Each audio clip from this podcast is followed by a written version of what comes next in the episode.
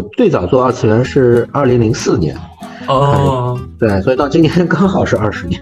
哦对，就这个可能是我的职业真正的职业理想，就就就是能够，就是世界无盗版。你希望二次元有多火？我说我最希望就是二次元消失。孩子买东西需要理由吗？好看就行啊。打牌的拆卡直播间的流水是盲盒拆盲盒直播间流水的七倍。所以你这行其实挺不容易的，就是你从投入生产到实实现盈利，其实是要耗两个两年的时间的。对稍微有一些影响的话，公司没的话，直接就血本无归了。假设是你知道你现在变成这个样子，你再穿回去，你魂穿回去，你还是觉得其实当时已经是最好的选择。那我一定不会把我当时挖了一百个比特币给格式化掉。欢迎大家来到职业理想第三十九期的栏目，然后今儿也特别开心，特别荣幸啊，邀请到了我们那个应该说是二次元人脉王的蚂蚁哥，因因因为认识蚂蚁是在今年的 China Joy 的时候，然后就是因为上期的康哥，然后我们当他做完活动之后，我们有一个小的聚会，然后认识蚂蚁老师，然后发现蚂蚁老师是个特别神奇的人啊，就是我身边其实二次元人认识的不多，但是基本上只要是二次元这个圈层的人都认识蚂蚁，然后就是就是你跟蚂蚁接触的话是个特别随和的大哥，然后我经常去问蚂蚁老师啊，就是你那个到底是做二次元哪块儿的，然后蚂蚁老师总会跟我说是啥都做，然后我觉得是蛮神奇一个人的，然后我去看看了蚂蚁老师的抖音，其实他有一条比较贯穿这几年的线吧，就是做潮玩相关的东西啊、呃然后这块的话，我们之前其实也没聊，然后我认识了蛮多做盲盒、做潮玩的朋友，但是其实我对这边是特别无知的状态，所以也是希望说近期这一期重点和蚂蚁老师去聊一聊这块相关的事情，然后也是帮我和帮观众们一块去科普一下，就是到底什么是盲盒，什么是潮玩，什么是手办，他们什么关系，或者说这行到底是怎么样的东西。那欢迎蚂蚁老师。Hello，对，然后呢，第一个问题的话，先请蚂蚁老师简单介绍一下自己吧，就是也帮我科普一下，到底你这些年二次元的业务涉及到底有多少事儿？对，Hello，呃，大家好啊，叫我蚂蚁就行了。嗯，对对，圈子里都只知道我叫蚂蚁，也不知道我叫蚂蚁。对，那个呃，我我原来一直是做二次元的，最早的时候是做二次元，就是 cosplay 这一块，我是个 cosplay 摄影师。嗯然后后来就慢慢的，就是公司开始培养一些 cosplay 的一些呃，我们叫明星 coser，就是头部的一些、头部的一些 coser，然后逐步逐步会涉足一些二次元的这些呃，就是影视创作一类的东西。对，呃，当然到后期的时候，我自己可能就没有那么的。在那么深深入的在做二次元了，我自己因为比较好玩嘛，就还是选择了一个很神奇的赛道。那时候从一八年开始，就是开始做潮流玩具，就大家所所所熟知的盲盒嘛，嗯。嗯，从算是紧跟着跑跑马特的屁股后面去去做了这个业务。哇，那么当时也是因为，就是呃，我的老东家顺网科技，嗯，就是收购了那个 China Joy，那么我们就就就拿着 China Joy 的这个背书，做了一个叫 C Joy 的一个潮玩品牌，就自己也是天猫上第一批开了潮玩专卖店的品牌。对，嗯但这个店现在已经关了，因为疫情三年，就把把重心就是转移了啊。对，对，是但是在这个过程当中也积累了不少在圈子里面的好朋友。那么无论是做工厂的，还是做渠道的，还是做做品牌的，嗯，这些都都积累，还有一些做展的，所以圈子里的朋友们都还都比较熟。就是干干这么一个事儿啊，所以现在自己手上有合作或者是入股的一些潮玩品牌也有个两三个，哦，OK，哎，我其实刚蚂蚁老师说他之前是那个 China Joy 的摄影师，我特别有感触。就是如果大家有蚂蚁的微信的话，可以看到他的朋友圈儿，就是就是，尤其是 China Joy 的时期，会每天会发不止九宫格吧，发好几条，就是那个他拍到的现场的那个那个那个 China Joy 的 coser 们的照片儿，然后用那种我不知道你是手机做的滤镜，还是说拿单反去拍的，就很胶片感的照片儿。然后我看 China Joy 几天拍了得有几十个，对吧？对，拍了四十多个，嗯，嗯那个是那就今年今，因为我原来就就拍照的嘛，所以今嗯不知道咋回事就开始开始开始想念起原来拍照时候的状态，就就就就拿了我小时真的是我小时候家里买的一台宝丽哦。宝丽来拍的，然后扫描进去的，这次是第一次，第一次哦，看宝丽来。对，我还在想你是不是用什么滤片呃那个那个后期滤镜的相机？对，就就直接直直接用宝丽来成像了。对，所以所以真的很多朋友选 COSO 的话，如果用蚂蚁的微信直接到他朋友圈，就简称直直接就是所有的摩卡都在他的朋友圈里了，都不用，对，不用发摩卡了。对，哎，那蚂蚁就所有所有的问题开始之前，我可能还要先问你一个就是职业理想，每个人都会问的问题啊，尤其是我看你工作已经有二十年了，对吧？对我，我八三年的嘛，今年已经四十四十了，所以你比我大十岁。对，所所所以，我我我最早做二次元是二零零四年。哦。对，所以到今年刚好是二十年。二零零四，二零零四年杭州做了一个杭州国际动漫节。啊，对对，第一届就是现有的中国国际动漫节的前身，其实是有有过一些叫做杭州国际动漫节。嗯，杭州日报办的，所以在那个时候开始开始二次元的 coser 做做的比赛，做的社团什么的。对，明白。那时候我才四年级，我刚刚想了一下，因为是那个非典的后一年。哎，对，所以回到这个问题啊，其实也是每个嘉宾都会有的问题，就是你二十年的工作了，你还有没有职业理想？嗯，当然，到现在为止，职业理想这东西可能对我来说已经基本实现了。对，嗯，是是吗？做就是做做就就能把自己喜欢的事儿，就是爱好，一直作为自己工作做下去。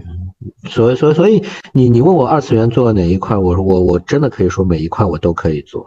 哦，对，就是把二次元的事儿一直一直坚持的做下去。哎，但是你会觉得这个职业理想现在还在你心里吗？就是还存在吗？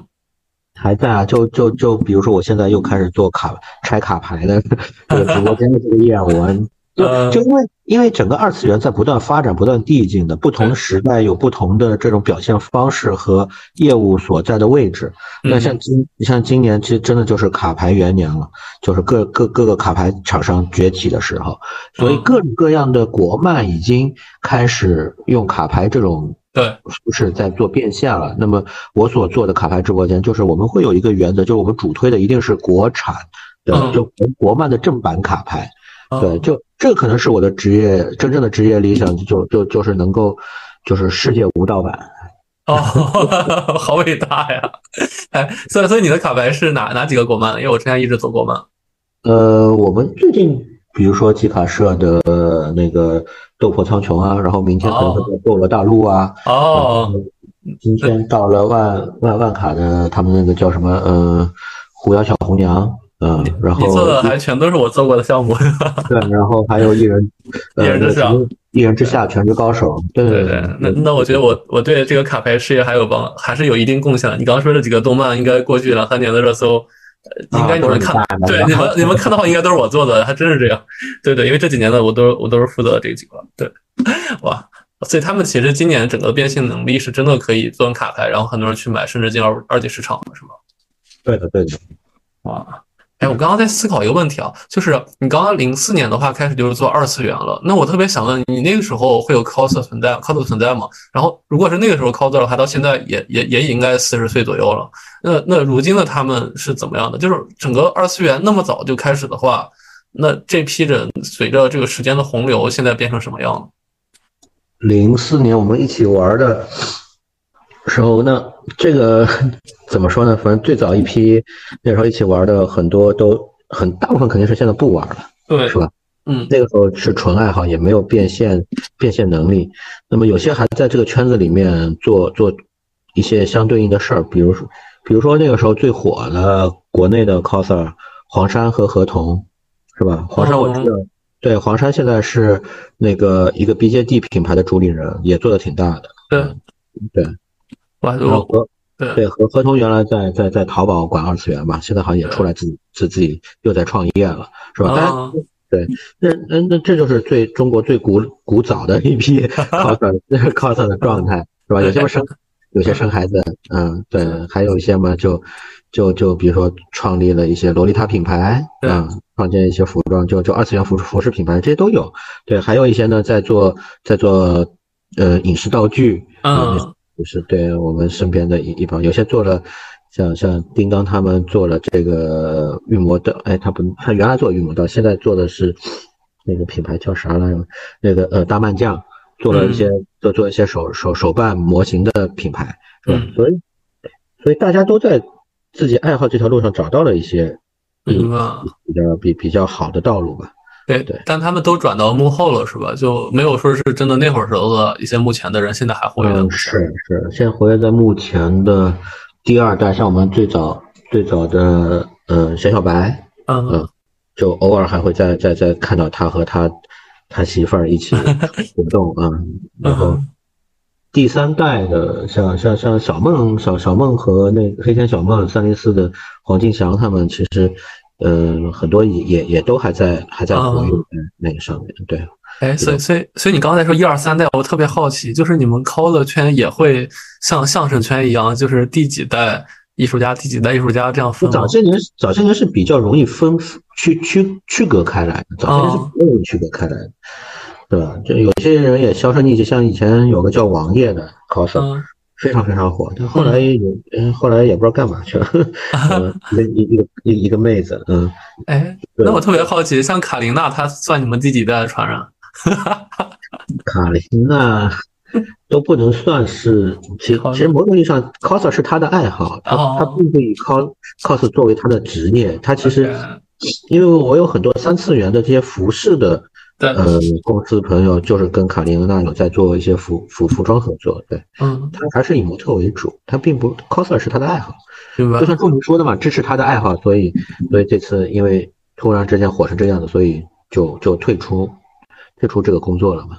哦，我感觉特别有一句话就是那个一代人终将老去，但总有人正年轻。感觉就是 coser 好像就是这样，就是永远活跃的可能都是更年轻的一代，尤其可能现在很多小朋友他们就穿穿洛丽塔或者穿一些 cos 服，好像当常服的越来越多了，尤其是 B 站那些人，对，在混淆一块儿了，对，嗯，我觉得这这这是个好事儿。嗯，就当当一个文化已经变成一个普遍现象的时候，虽然我记得我当年当年当年做剧剧的时候，嗯投资人有问过我一句话，说你你你你认为以后二次元会变变成什么样子？嗯，你希望二次元有多火？我说我我最希望就是二次元消失。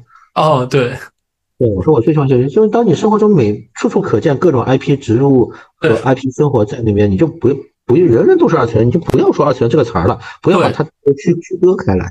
我这是这是我觉得我我觉得是最最终极的梦想，因为说句实话，在一四年之前，基本上没人说二次元这个词儿。对，这个这这个二次元这个词本身就是说说实话，我觉得应该是在一二到一四年之间被被被资本给创造出来的。嗯，为了为为了区隔这个 A C G 文化的这批爱好者，把它创造出来的一个词。对，那之前其实这帮人他也不叫非主流，像我们那代人其实有个小众的圈子叫非主流。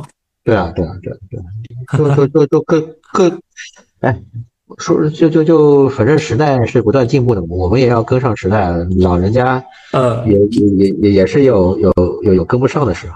哎，那我好奇啊，就你你这几代 coser 一直都在进化，然后你你是每一代都有认识是吗？那你认识那些新 cos 的途径，就是他们会主动找你，还是怎样的？嗯，以前以前是以前也不叫主动，因为以前圈子很小嘛，大家做个活做做个活动就就互相之间就认识了。嗯，是吧？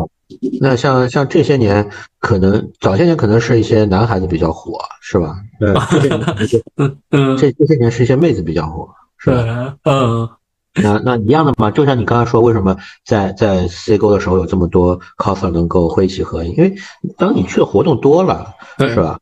就就妹子就自然自然而然就大家都认识了，然后在各个群各个群交流群里面，是吧？嗯。哎，我觉得特别好玩，是因为当时我我因为我今年换了公司，没有钱去参展了，然后今年我就找了一些歪招，就是找了十五个 coser 去 cos 上下了芬迪，对，然后去做活动，然后当时蚂蚁就是那时候我俩应该第一次见面，然后站在边上，我就特别神奇的是，我这十五个 coser 就是妈应该都认识，我就 就说，我说我就你说怎么你找你找的都是圈子里面最最好的那几个，能啊不认，识真？真真的是吗？哦，对，因为因为因为因为是我那个另一个好朋友，他帮我团，他自己也是 cos，对，所以他真的真的真的很良心，对，嗯，嗯我刚就就刚刚帮帮肉肉送送送了一顿饭，啊，他跟你在一块儿吗？嗯，应该是十刚好是前一场 BW 的时候，肉肉哦肉肉好像就就就一直在那饿肚子嘛，然后哦我 投了投了一次的十，好吧，对，因为肉肉肉姐挺厉害的，最近的粉丝也过百万了。正是加加冕加冕头部 coser。对对对，而且他是半路出家的，因为我俩年纪差不多。对，是我知道，嗯嗯，之前之之之前不是 coser，嗯，对对对，所以这个圈真的蛮小的，而且因为因为好多人他那个。找 coser 都不知道从莫名其妙的渠道去找，然后找的人都特别抽象。就自从可能我发现我不能让他们找 coser 之后，我就忽然我找 coser 的质量就高很多。就后来好像都是我帮我在找，因为我的审美。倒也不是这样，主要是因为就是。他们做活动好看的来来回回也就可能是这十五个，然后最多乘个三吧，不超过一百个吧，好吧，理论上不超过一百个人。对，主要是他们有档，关键是关键是要有档期把他们凑到一起，这这个是比较难的。嗯，对，甚至像那个他们的化妆师什么的，好像都是那几个，我都忘了，反正每次我老看到他的名字。对对对，都是固定的，对，化妆师都是固定。好吧，哎，我们回到今天的主要的话题吧，就是虽然我觉得聊 cos 好像跟八一应该能聊两个小时，但是我们接着聊啥我都能聊两个小时。行，但我们接着话题还是聊到盲盒吧。但但我其实有个疑问，因为我确实是个外行，就是大家这些年一直说，不管是潮玩呀、盲盒呀，还是说手办，就是这几个词儿，它到底有没有区分，或者有些包含关系吗？嗯，还是还还是蛮。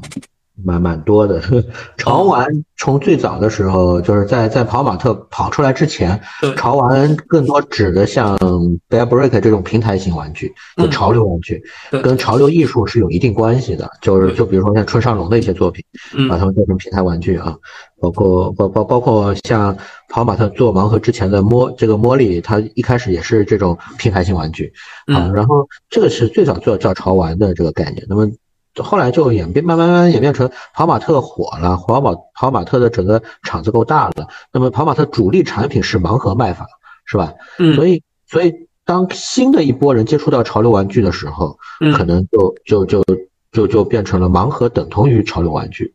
嗯。那实际上大家知道，盲盒只是一种卖法而已，销售销售手段，它是一种超卖的商业手段而已。呃，它它它跟潮流玩具其实它并不。包含在潮流玩具的一个品类里面，只是在中国，呃，在跑马特火之前，也有一个叫幸运盒子的东西，那玩意儿也叫盲盒，嗯，就就就就一个机器，你你投十块钱出一个盒子，里面有可能只值两块钱的东西，也可能是值一千块钱的东西，对吧？这这个大街小巷都有，那那个那个时候那玩意儿也叫盲盒，所所所以。这个中国文字博大精深吧，就到最后变成了跑马特等同盲盒，盲盲盒等同于潮流玩具。直到现在，有很多人也也看到那些潮流玩具，也会说这东西叫跑跑马特。哦，对，嗯，不跑马特成功的地方，这个跑马特成功的地方，对，就就我我我我我我有看到一个抖音上很大的，大概有将近两两千万的那个那个一个探店博主。还是一个反正反正是个大博主吧，去去成都的跑马特店，嗯，那个探店，他无论是指茉莉还是指迪某还是指斯库潘的，他把统称为跑马特。你看，这有一个跑马特的娃，那有一个跑，因为他并不认识里面细分的东西，对他并不认识里面的这些这些形象，他他只知道这个品。我今天去的这个潮玩店叫跑马特，对，所以跑马最最成功的地方。那么手办其实远远要。早于潮流玩具和那个手办，其实最早的时候就就就是日本人把这些动漫形象把它画成啊做做成立体物以后，就叫都叫手办，就手上把玩的东西嘛，是吧？嗯，哎，所所以其实潮玩是能包含手办，就是手办只是潮玩一种体现形式吧？应该潮玩只潮玩只是潮玩，其实更多指的是平台性的这种原创玩具。嗯。潮流玩具嘛，它跟潮，它等同于潮潮流艺术和潮流文化，就小众文化里面比较比较独特的。那你其实说潮玩里面，他们分的还还更细，有有有专门玩玩糖胶的，玩玩怪兽的，玩各种各样，它里面分的更细呢。嗯，这我们现在看到国内卖的好的都是这些小可爱。呃，对对对对，因为我感觉现在卖的要不就是那些大的 IP 或者大的游戏、动漫的一些原生人物，要不就你刚刚说的像泡泡玛特、猫雷那些，就是已经大家可能有一些会社交货币感的一些东西。嗯，就就就就这种带 IP 出来的东西，我们一般都叫手办。对。对，但手办也分，手办也分很多种。对，这样细分下去，比如说冰人也好，飞格玛那种可动也好，BJD 也好，棉花棉花娃娃也好，然后什么呃 PVC 的 PVC 的精品，PVC 的精品，分，然后小小小摆件，然后什么粘土，哇塞，一大堆关这种专用名词，对，他们品类呢？对。哎，但我我因为我有有一次听了一个二次元的节目，他们就在说什么就粘土什么棉花娃娃啥的，我就我当时在想，说是就是现在这个行业有这么多区分吗？它真的有那么强的消费力吗？它一直都有这么多的区分，啊 这个不是这这个，比如说粘粘土，就已经至少三十年了吧，啊远远啊，远远比远远比比比比盲盒要要要早得多得多。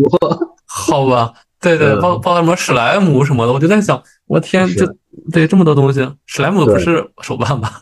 是是是，史莱姆是是是专指一种 你一种形象的一种形象的，对它它算是一个公寓 IP 吧。啊嗯，对，史莱姆算是个公寓 IP。OK，哎，所以其实我也特别好奇，啊，因为我小的时候一直也有这些娃娃，就是手办的东西，包括什么奥特曼啊，包括七龙珠，当然是很典型的。但就忽然是在泡泡玛特之后，这东西就变成了一个堪比于甚至服装一样的一个刚需性的消费品，我就觉得蛮奇怪的，为啥忽然就这两年一下把它搞得就变成说是我我标题写的，就大哥你开盲盒，你开它有啥用？之前可能就是个家庭摆设或者什么东西，就忽然怎么就这么疯狂，大家都在买它？嗯，其实原本原本没人，呃就是没有给女孩子专门做手办。你其实你会发现在跑马特出来之前，女孩子买买买硬周边的机会很少。嗯女嗯孩子买的都是软周边，包括包括现在其实很多女孩子，她她除了盲盒以外，也没有更多的这种硬周边的选择，她她只能买买买买那些什么抱枕啊，什么呃呃什么徽章啊，是吧？然后什么镭射票啊，因为女孩子的消费消费习惯就是低价高啊、低价高频的这种消费习惯。男孩子喜欢把钱挤吧挤吧，可能一个月买买一件大大件儿，是吧？对对对对这这这这是消费习惯的问题。那么在跑马特出来之前，其实没有为女孩子专门有这种低价的、低价的这种这种我们所所谓的硬周边在在那边做。所以一旦跑马特开始做这个东西的时候，其实很多女孩子就把它当做自己的一个呃第一个手办的这种心态在在买，而且它是盲盒盲盒卖法，盲盒就是个超卖超卖逻辑嘛。嗯是吧嗯。盲盒就是个超卖逻辑，就所以有些女孩子没买到自己心仪的那个那那一块，她就会去买买第二个、买第三个，一定要抽到自己想要的那个位置。对，因为它高频嘛，它它价格五十八块钱，其其实某种意义上，她可能就觉得好像是半张半张一百就嗯就可以就可以得到。我平常买一个买一个谷子，现在叫谷子，就以前说我以原本买个徽章都要三四十块钱，是吧？那那那我加入十块钱，我我何乐而不为？那么我我可以买手小小手办了，是吧？嗯，对，呃，这就跟我们小时候男生吃那小浣熊干脆面抽那那个《水浒传》一样，好多人都不是为了吃，就是为了抽那卡。对对对，嗯，对，哎，但是我还是好奇啊，就是你看，就是现在女生每个人桌面上都好像摆了九个、十个这样的娃娃，对，嗯就是我就是泡泡玛特这样的产品出现，是否就是忽然让他们，我不知道，就是他背后的心理，就是他买这个东西，就比如我买衣服啊，我可能穿的这些炫耀心理，那他们集邮这些东西，它背后的一些购买逻辑是什么样的？孩子买东西需要理由吗？好看就行啊。大家摆他自己工位或家里，他也拿不出去，他就可能就是就是工位就是展示嘛，工位就是展示啊，对啊哦。那你说你女女女女孩子就就就能拒绝任何可爱的毛绒、可爱的动物、可爱的宠物？她我觉得女孩子买就就就买买东西就就是没那么理性的，她就是好看就就会下单。就有个数据你甚至会会会会会不相信，但是现在实际上，比如说在线拆卡的直播间里面有百分之六七十的是女是女性用户。哦，就所有的卡吗？就比如球星卡，球星卡都是。球球星卡可能是例外，嗯所以所以你所以你会看到直播间里面球星卡的拆卡直播间不多。哦，对，哎，所所以其实真的就这个行业的购买力，可能百分之七八十甚至更高都是女性。低价高频。的，对低价高频的都都都在女孩子身上。嗯，然后然后男孩子可能男孩子也买，但是就买更贵更大的是吧？对，就你看玩玩那些高价位的卡牌，都是男孩子在玩，比如说像一些美漫的，嗯，所所以所以可能真的是像那个泡玛特这样公司是完全是女性成就了它。那反观国内是不是做一些男孩子喜欢的，就比如 NBA 的娃娃，或者做一些其他的手办的公司，他们相对活的就没有那么的好。嗯，这是一定的。你看之前男性向比较好的盲盒叫变色龙，现在也嗯这市场的占有率也慢慢就下去了。然后，嗯呃，身边几身身边几家做男性市场的，其实都都都有点比较窘迫了。嗯但是但是男性市场一定是在那边的。你看，像呃去年那个魔动盒，包括我刚刚说的御魔御魔道那个大漫将，包括还有沃之壳这些品牌，都都是纯男性市场品牌。嗯，但是他们只要抓住男性的这个痛点，其实就就就也是非非常大的一个市场。明白。哎，所以你做的是男性还是女性的手那个盲盒？我还是做女孩子，还是女孩子好做一些。嗯，一个相对轻松一点，还有一个呢，因为我原来做 coser 的时候，也都是做男 coser，所以他们面向对象的粉丝也都是女孩子。嗯。哎，但是对对，而而且你说你最近不是在做拆卡吗？所以我我还蛮想问的，就是就是其实明星小卡或者说一些就是动漫卡，它的成本是比盲盒呃比手办是要低太多的，但是它的它的价格定价也也没有那么低，所以现在其实做这张卡片这样一个市场是不是是一个更大的市场？这是一定的，对，啊，就是抖音给我的数据应该是卡牌。卡牌的拆卡直播间的流水是盲盒拆盲盒直播间流水的七倍啊，这总体的哈，总体对，笑死！哎，所以所以卡牌这套逻辑的话也是集邮逻辑嘛？因为因为我其实我我自己卡牌是集邮，我我自己更不理解了。其实我自己不太会花钱买，就是可能之前 NBA 给我寄了，不是 NBA 有人给我寄了一堆帕尼尼，我自己去猜，但是我可能不太会会自己买。那卡牌的女性她去买这些卡的意义在哪？也是收，也是收收集，就是收集，也是收集。对对，女孩子开卡大大部分都收集。我在很多身边女孩子的那个他们的工位上面也好，然后包括他们有时候去去他们的那个家里也好，能够看到他们收收起来这种整本整本的，非常嗯，对。他他们为什么不直接找个好打印店直接打印出来呢？因为首先这个图。是官是官图嘛，是吧？就就就就就跟原来我说的一样，就是当你没有背书的时候，其实这个东西就就就没有没有就是叫叫什么情绪价值的存在了。嗯，那跟我网上下随便下个图，我喜欢图，把它去做成周边，是吧？现在现现在打打印周边也也也很也很简单。对，为为为什么这么多软周边还卖的这么好？特别是关关谷卖的这么好。嗯，所以谷谷谷子的销售理论就就能够证明，就是。就是他女性用户在获得一一一个图感的时候，他是他是需要有更多情绪价值在里面的。他是是否有支持到自己喜欢的 IP，是否有有对自己喜欢的 IP 或或获得更多的那种回应的东西。嗯，明白。哎，那马宇老，我延伸一个问题啊，就不聊我所在的公司的，聊这个问题，就是，然后那个，那然后其实最近就是因为就是说动漫或者说游戏衍生，那下接下来一个更刚需的东西肯定就是服饰嘛，对吧？因为刚才我们说那些东西，它甚至都还不能穿，但是服饰这块，我看到国内好像现在没有说是动漫或者那个游戏 IP 做的特别好的，但是价格的话，有些价格也没那么贵，你觉得是因为什么？你你指的服饰是是是是指这种潮牌潮牌吗？也也不一定潮牌啊，就比如说是斗罗大陆，我不知道斗罗大陆这么多这么多的周边或那个服饰的东西。然后那最近呢？对，呃啊，我我大概明白你的你你这个问题问问题所在了。第一个啊，我我我就我就看讲讲一下我自自己的看法。就第一个，我我我向来向来认为 IP 是把双刃剑。嗯。IP 是把双刃剑，就就就是当一个 IP 再无论这个 IP 再大，愿意为这个 IP 去买单的人，一定没有大众群体来的大。啊，肯定的，对，是吧？嗯，这是第一点。第二点的时候，当你本身是个大大众市场存在的体量的一一一一一个商品，或者说是一个消费级产品，当它复合上了某个 IP 的时候，它它的针对人群其实是缩窄的，它不是扩大的。啊，肯定的，对对，所以这会这这就会导致。他会觉得，哎，我可能联名了这个 IP 以后，我还不如原来卖的好。嗯，就就就我打个比方，某某某呃，淘宝某淘系潮牌原创潮牌 Number One 最近应该是刚联名了葫芦娃，葫芦兄弟。对，你看稍微懂点二次元的人，可能就就就会明白这这个里面可能有点上不上下不下的这个 IP，是吧？你说讲情怀的人，他可能。那来来讲情怀的人，懂葫芦娃的人，可能他已经不穿潮牌了。年轻年轻孩子拿着拿着葫芦娃，一直一直都是梗型，就就就就各种梗嘛，是吧？就就就就就就就冒犯型的这种 I I P 爱好，所以他其实不适合去做这种联名型的东西。哎，那你怎么看待就王者荣耀前几次可能小范围的服装联名的东西？呃，我觉得这种就就无可厚非。首先，我认为王者荣耀已经不是二次元游，它本身就不是二次元游戏嘛，它就是个大众化游戏。就当你大众和大众联名的时候，其实就就就看你整整就看设计了。我们一直说卖 T 恤衫，他就是在卖图嘛。他说质量，你你吹上天了也就那样，是吧？嗯。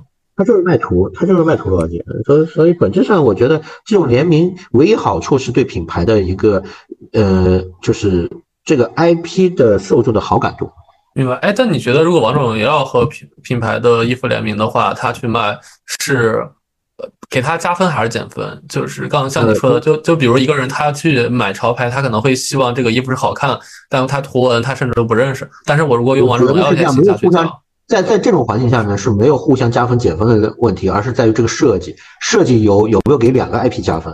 如果设计烂的话，就有可能给两给给给品牌又给又给 IP 都是减分的，明白？都都都会获获获得不好的感觉，就还是要看整体设计。我我我经经经常给别人举一个例子，我们我们圈子里面有个叫藏客的品牌，这个 IP 呃就或者或者叫叫潮玩设计潮潮玩，就就他跟某某知名的。这个得物啊，得得物上的知知知名品牌联名，他第一季就卖了将近七十万件，十二件，十二件设计哦，卖了七十万件，哇，那那相当可以了，这流水的，对，相当相当高了，对，单价如果二百的话，哇，一个亿了，它它价格它最早价格是一百一百一百六十九。然后现在现在那那件已经降到现在是降到九十九，但累计销累计销售十二件十二件设计加在一起应该是在七十万件左右。藏客是个 IP 吗？藏客是我们圈内一个比较不不错，甚至说是相对比较头部的一个潮玩潮玩形象。哦哦，所以这个形象它的受众是很买单的，因为它的品牌调性，它本来它的调性就很高，对吧？嗯，其其实不是这样子的，这个这件事情我认为是双是一件双赢的。事，嗯，就是首先他在，因为你要知道潮玩潮潮玩的这个玩家都是很挑的，嗯嗯，他的设他其实相当于一个筛选器，它帮你筛选出了一些能够非常有有审美的这种这种设计的产品，这是第一点。第二点，当你当你一个好的设计师帮一件 T，当给一个品牌还不错的 T 恤去做了这些相关设计的时候，那么就会让一些原有的核心粉先行的先去购买，购买以后，然后这帮人呢又又又是比较会秀的一帮人，是吧？对，那你去去做这些，无论你去做 C D 也好，还是去去做 K O L 传播也好，都是比较方便的一件事情。嗯，那么这样的话就容易形成一个。呃，比较健康的循环，导致中间可能有一款会会会爆掉。对对，那那其实这个到后期的时候，已经不是藏客的粉丝在买这个东西，是真正的这些普通群众、普通的普通的这种这种用户，看到这件衣服觉得真的好看，我要买，因为他他筛选出了一一一张能够爆的图嘛，卖 T 恤就是卖图嘛，是吧？所以这是个相辅相成的逻辑。从商业逻辑上来说，我相信一定是这样子的，他不会说是因为这个 IP 有多牛逼。有太多 IP，你你你要知道，那我我们说奥特曼牛不牛逼？成还有多少多少玩具公司拿了奥特曼的对授权，血本无归，对对，是的，是的。迪士尼牛迪士尼牛不牛逼？迪士尼好多好好多玩具工厂拿拿了他的授权，千辛万苦拿到他的是他的授权卖不动，为什么？核心在于你的品类、你的设计是否是它大众能够接受的这个状态。对。所以其实这些 IP 相关的衍生，反而购买者或者说粉丝对它的要求会比正常的正常的他们看到东西还要高，对吧？尤其是那些大品牌拿了它之后，对对，所以其实是蛮大一个挑战的。而且甚至我其实说实话，我我我我还是服装这个行业，我我其实这么多年我没看到说是服装行业有一个特别好的 IP 联名的产品出来，对对，没有特别爆的，我我真的没看到过。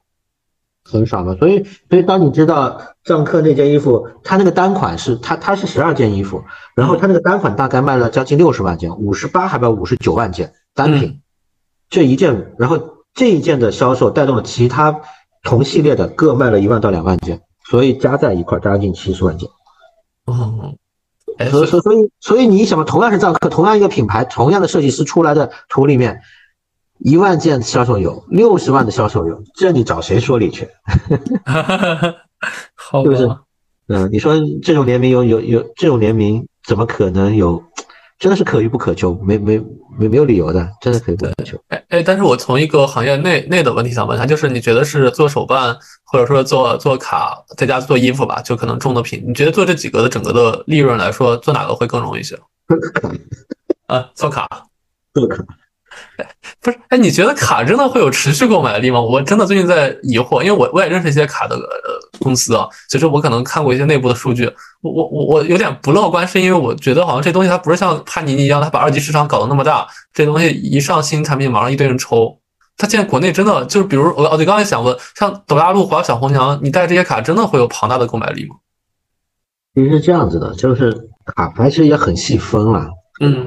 光说卡这个品类，其实有点有有有点说不过。就像你说，你说帕尼尼，对，那帕尼尼干了多少年了？对，它持不持续？它足够持续。它持续的背后是什么？是整是整个体育文化在在北美市场的这个这个持续。对，它是个附加品，是吧？对。那么好，那么在这个环境下面，那如果一个 IP 的生命周期能够做这么长，那它的卡牌可能也有这么长的机会。是吧？我我只能说他有这个机会。那么再反过来，现在市面上面又有很多很奇怪的卡牌，就就也不叫奇怪嘛，是吧？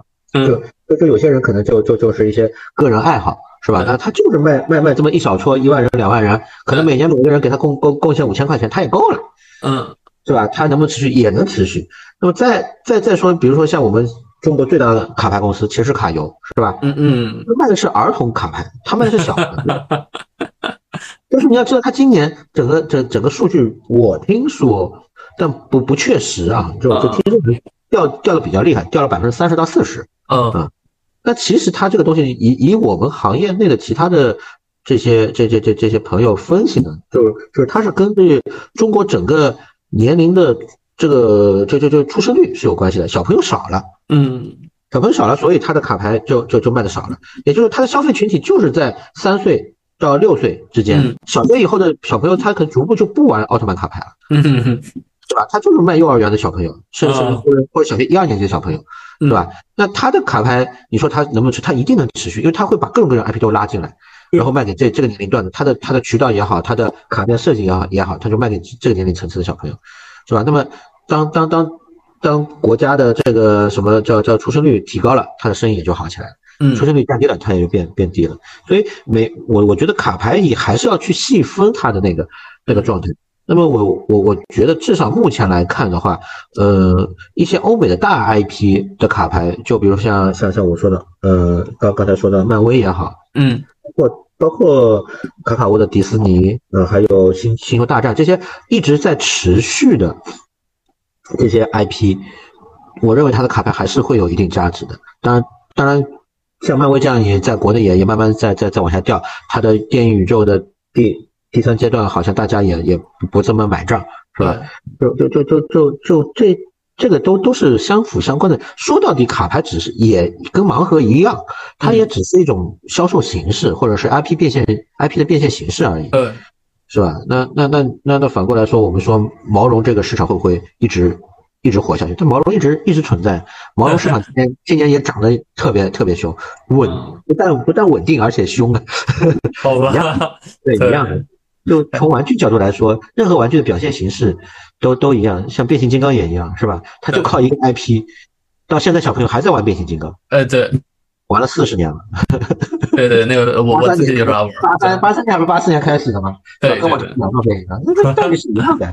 我明白，对，所以所以这个现象还挺挺神奇的，就是大家一直觉得可能衣食住行，所谓的衣穿着，它其实是个刚需，所以其实如果你把 IP 做成刚需的衣服的话，反可能大家觉得一是可能更好卖，二是不是利润更高？但我们其实这么聊下来，我真的觉得就是所谓可能越不刚需，越越有一些可能极有属性或者说一些个性化的属性的一些展示类的产品，好像现在在市场上的生命力和购买力会更旺盛。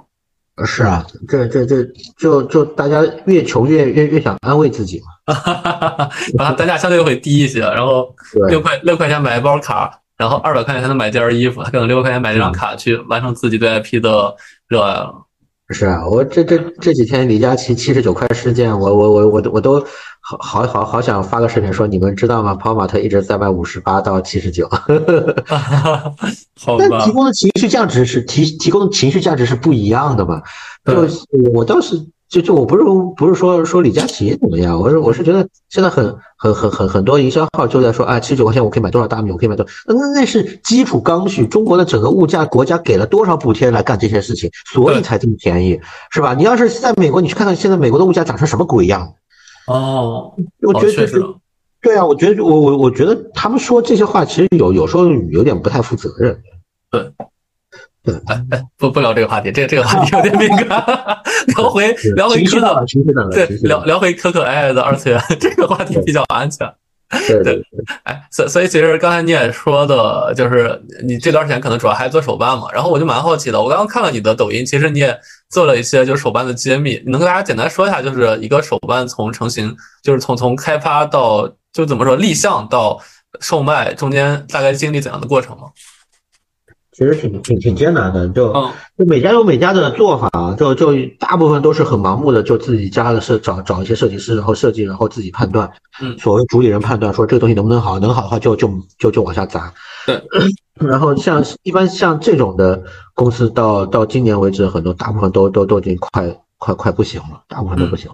你像跑马特，它其实是有它的逻辑。跑马特所有的 IP 形象，头部 IP 形象，它其实都是签约回来的。嗯，它是用它的展会里面去去签约回来的，所以它的它它一年能重推的 IP 也就一个。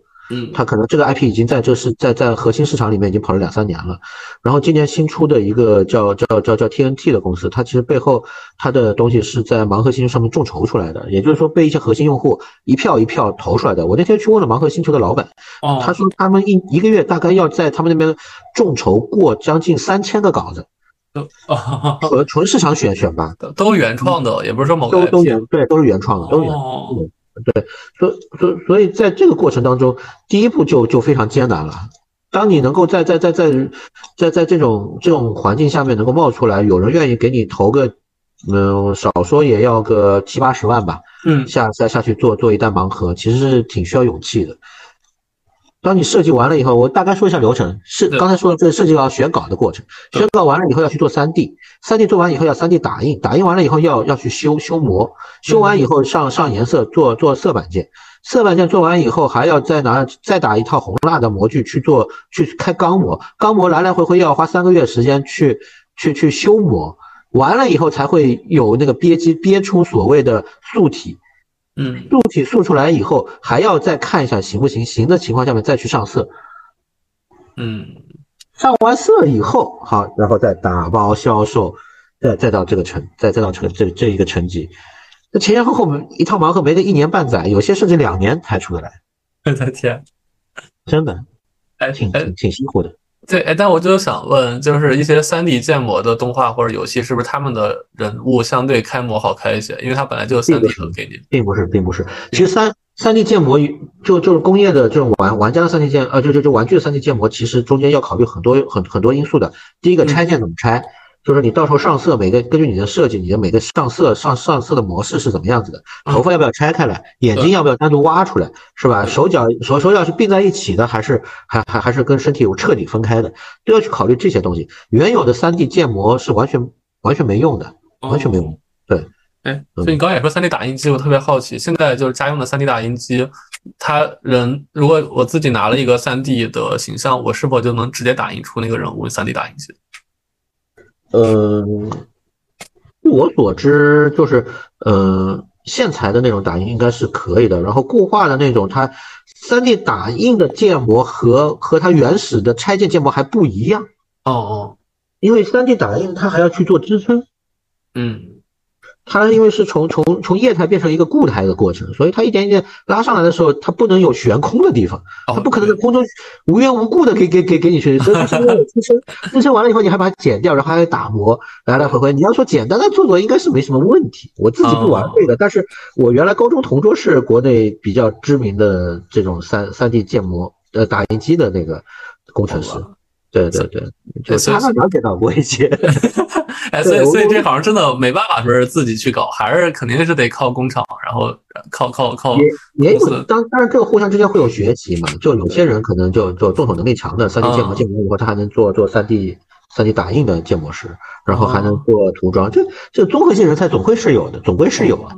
对，哎，但你刚刚说的，其实一个事儿从立项到最后售卖要半年或一年的时间。但但是我之前好像和泡马特聊了一下，如果说有一些他们加急的话，甚至一两个月可以做出来。对，就就是因为我在想，说是如果你两个月的话，就咱们现在常说 QS 嘛，就 Quick 类的一些反应，那那半年一年的话，就有可能赶不上时代潮流，或者说赶不上一些更新速度。这个没办法，我觉得跑马特说他一两个月赶集能赶出来，就只有大概有有有有这么几几几个点啊。第一，它的三 D 建模是它它只是说从三 D 确。立项确定三 D 建模已经建完以后，它不需要打，就就一快速手板键出来上个色，看的差不多，嗯，直接去开模。然后它开模的开模方式不是，它可能是是是用那个呃电脑机雕的这种，就就用另外一种开模。有一种开模方式可能一个月就能把模具开出来。那你其实憋机到上色其实就是就就是四十天时间，所以两个月是能就就理论上两个月是能出来。但是这个对于这款产品本身设计也是有要求的，因为那种说。那那种开模机，它它有有些有有有些拆件的模式下面它是它是雕不到的哦，它雕不到，你必须要靠手工雕，靠手工雕就要很很费时间。明白。对对对对，就还还还是跟跟技术和设计都有关系。那你你说我今天要要要做个盲盒，做做做做个宝可梦精灵球，我当然快了。就是我基本上呢，就还本质上最后最终还是跟设计本身有关。好吧，所以这行那所所以你现在手上在卖的一些你自己的产品，都是你去年做出来的，基本上对，基本上是去年就开始开始动工啊。所以你这行其实挺不容易的，就是你从投入生产到实实现盈利，其实是要耗两个两年的时间的。对，中间稍微有一些影响的话，公司没的话，直接就血本无归了。对对对对对对对。所以你你现在卖的这批，是你算是你做这家公司的时候第一批是吗？那不是，那已经是我是是是是我手头过的第第五弹，第五到第六弹了已经，好吧。然后然后这个也能，其实已经能养活你公司。我一八年开始干的。哦哦哦，对对对，我还我，但你 C Joy 你现在还还在管这块对吧？我不在，C Joy 已经没了，C Joy 已经没。嗯，对对对。所所以你的手办现在还是能养活你整个公司的所有人。嗯，应该应该算是可以吧。好吧，至少能养活我嘛。哈哈哈，我这我我我觉得这好像就是因为从我的角度里，就跟你刚刚说一样，我算一个特别不资深的玩这块的人，因为我之前只买乐高，就是我我我我我买乐高是因为我比较喜欢我拼的乐高的过程，那几个小时我可以不用管其他事儿，我反而是成品没。所以你也是个市长是吧？呃，市市市长是什么？不是玩乐高的，不是很多人都玩城市系列，就自己搭一个城市嘛？哦哦，没有没有，我我没有我我我是我是漫威那一趴的，我买的都是漫威的角色。对对对，包括对就哈利波特、漫威那种人物型的，对。然后对一拼拼几个小时，对。然后有一次我买了一辆特别复杂的车，拼了三天，呃，基本上就是什么什么国庆啊三天。对，然然后然后我反而对国手办这块我就特别不好不了解，所以我跟很多人一样。我就认知里，泡泡玛特几乎约等于说是手办行业所有的产品了，对。然后那那完全不一样，手美美少女手办就就就包括工序和和制作精精度要求跟对吧？嗯，不能人家精精品手办为啥能卖七八百一个呢？甚至一千二一个呢？是吧？对，因为你看泡玛特今年泡玛特今年卖了六十九块钱一个的英雄联盟的手办，但英雄联盟正常应该那些手办都挺贵的，一两千的这种。对，它它叫手办，那种那那种在手办里面就叫小摆件嘛。嗯，对，所以所以泡玛特也没有说是把你们这个行业百分之八十的钱全吃掉，是吧？其实还好，只是大家可能认知上觉得还是。人啊，他远的百分之八十指的指指的仅仅是他的那个，仅仅是他的这个这个潮呃叫叫叫什么呃盲盒，百分之八十盲盒吧。好吧。对，那其他其他对比起来远着呢，他。呃。哎，所以马宇老师，我我我挺想问的，就是你接下来五年的话，你在这个行业，你有还什么新的规划或者想尝试的东西吗？最近就是做直播卡牌嘛，那新的规划还要看看整个行业的动向嘛。嗯，对。哎，你你直播卡牌是和当年 DNF 一样吗？就是就是直播，然后大家说我要这个拆，然后底下人就要买了，然后你现场把它拆掉。对，现场拆嘛。哦，就跟那个。哦，就跟 D F 一样，就我记得当旭宝宝还是谁就在线开罐儿 那种感觉，对对对，一样一样一样。好吧，哎，这这这个还挺有意思的，这个是是不是效果还挺好的？就你的直播间啊，但这这种直直播呢，有一个最大的弊端，它它的天花板是摸得到的，因为它都是必须现买现开嘛，是吧？所以天花你一天八个小时，你开卡速度是有限的，你多开几个直播间只能。对对对，所以我现在的复制逻辑就是多开几个直播间。好吧，就把把那个蚂蚁此刻在的这个直播间说九点钟要开始直播拆卡了，现在已经八点四十了，那我们就问最后一个问题，最后一个问题 也是会问每个嘉宾的一个问题。呃，然后是这样的，就最后一个问题，我想问的是，如果你回到二十岁，你还会做出当年的选择，成为如今的你吗？可能我二十岁的时候已已已经选择完了，啊，那就没选择的时候，十七八岁，对，可能就就就就不知道，就是我我我我是个资深二次元，但是我。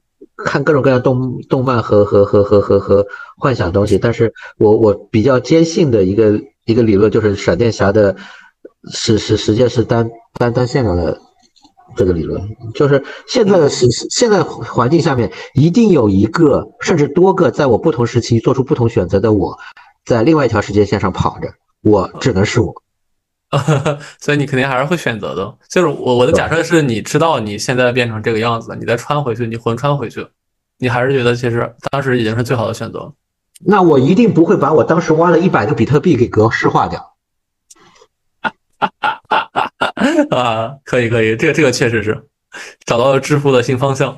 有太多的机会在在在我们这这代人身上，只是你不知道不知道未来会是什么样子。对，但你还是会走上二二次元的，对吧？对，因为我二十岁的时候我刚好在挖比特币，哈哈哈那你真的好有先见之明啊！呃，要是当时那一百个比特币的电脑没有被我格式化掉就好。笑死！哎，行，那那最后的最后，就蚂蚁能不能对可能所有热爱二次元、想投身于二次元的朋友们送送去一句祝福吧，或者一句建议？不要把二次元当做二次元，就当做生活中的任何。一个你能够接触到的东西，把它去去做都是有机会的，它不是个小众，嗯。对对，因为因为从我现在看到啊，我觉得真的二次元已经成为一个普罗大众所生活中必须具备的元素了。就你我眼前的周边手办，或者走在街上的各种各样的人，他其实二次元已经是在三次元世界已经统治三次元了。咱咱其实很坦率的说，所以就是能和如此二次元大佬聊那么一晚上，我觉得也受益匪浅。尤其是讲手办的好多过程，我觉得我我聊到好多之前不知道的东西。对，那就今儿也谢谢蚂蚁的到来。